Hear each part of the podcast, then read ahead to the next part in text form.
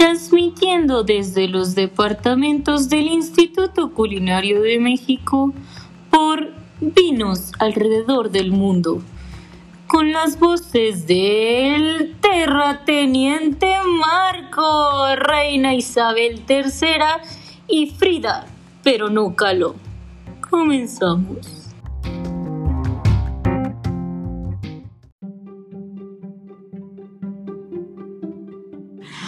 Bienvenidos a una nueva emisión de Vinos alrededor del mundo. En el anterior episodio terminamos el tema acerca de Europa. En esta ocasión nos adentraremos en el territorio oriental.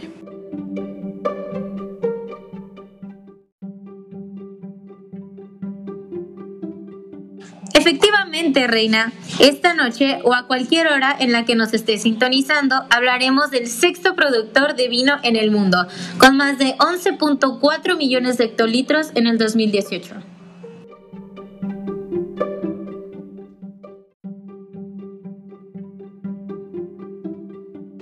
Estás lo cierto, querida amiga Frida. El vino en China es uno de los símbolos más fuertes de la occidentalización, con una cantidad asombrosa de interés hacia el tema por parte de los habitantes del país, ¿sabes? A tal grado que son el quinto consumidor de este producto a nivel mundial.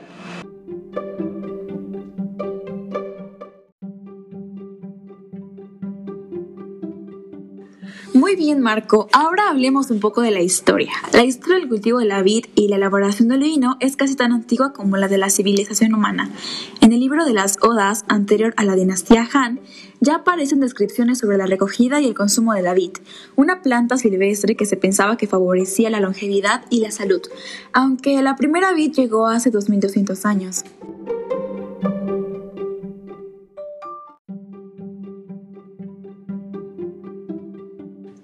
La introducción de las técnicas empleadas por los países vecinos para el cultivo y la elaboración del vino hicieron que se convirtiera en un producto de lujo para el disfrute de la familia imperial y la clase noble. Más tarde, durante la dinastía Tang, cuando la producción y el consumo se, popularizaron, este dejó de ser un producto exclusivo.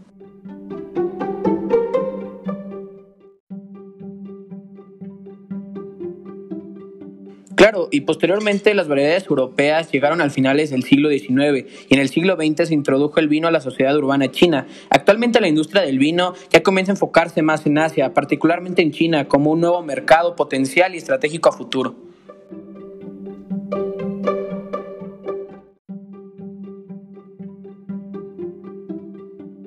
Después de hablar un poco sobre la historia, a continuación diremos el top 5 de las regiones de China. Este país cuenta con 12 regiones y las principales son las siguientes. Adelante, Frida.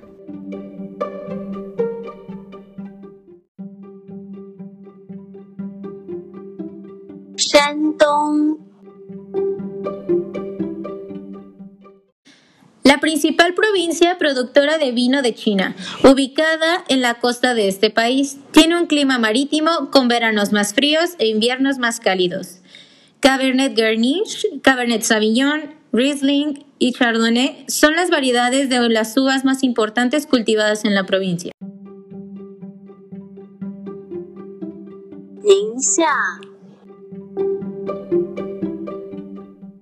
En segundo lugar tenemos a esta región, ubicada en el centro norte de China, en un amplio valle entre el río Amarillo y la base de la montaña Helan.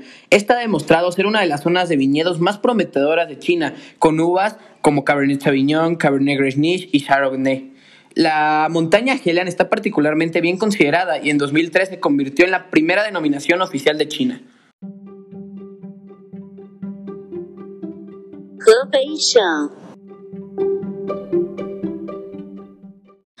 Tercer lugar, tenemos esta región ubicada en la costa este de China, que rodea la ciudad capital de Beijing, productor de vinos hechos a base de Cabernet Sauvignon. Esta es la variedad de uva más destacada y la primordial en China es Cabernet Grenache, que se cultiva ampliamente. Y otras cepas como Merlot y más de Burdeos desempeñan papeles secundarios. Xinjiang Ubicado en la esquina noroeste del país, con un terruño seco y desértico, Xinjiang. Se asocia principalmente con vinos ligeros y sencillos, elaborados con Cabernet Sauvignon, Chardonnay y Merlot. Yunnan último lugar se encuentra esta región ubicada en el sur de China, en la frontera con Myanmar, Laos y Vietnam. El terreno montañoso tropical de esta parte del país está sustentando una creciente cantidad de viticultura. Esta industria se basó en las variedades de uva híbridas chinas bastante misteriosas que son Rose Honey, French Wild y Crystal. Ahora se están plantando variedades internacionales como Cabernet Sauvignon y Chardonnay. Ya que hablamos un poco de las regiones, ahora nos enfocaremos en los métodos de elaboración de los vinos de China. Un método sencillo es utilizar el jugo de uva para la fermentación, mientras que el otro método es similar a la, elaboración del aguardiente. Algunos de los métodos modernos se toman como principal el método del modelo de la elaboración de las variedades europeas. Son los principales métodos de elaboración. Finalmente, hablando de grandes marcas de los vinos de China, podemos decir que la apertura de China el consumo de bebidas occidentales ha ido en aumento. Y desde 1996 se han inaugurado más de 100 bodegas, de las cuales cuatro son las principales productoras de vino: Shangyu, Gradwall, Dynasty y Tonghua Winery, que cosechan más de 10.000 toneladas de uva. Y bueno, gracias por sintonizarnos una vez más. Fue un episodio corto, pero esperemos que les haya gustado. Nos vemos la siguiente semana con los vinos de Suecia. ¡Sagen!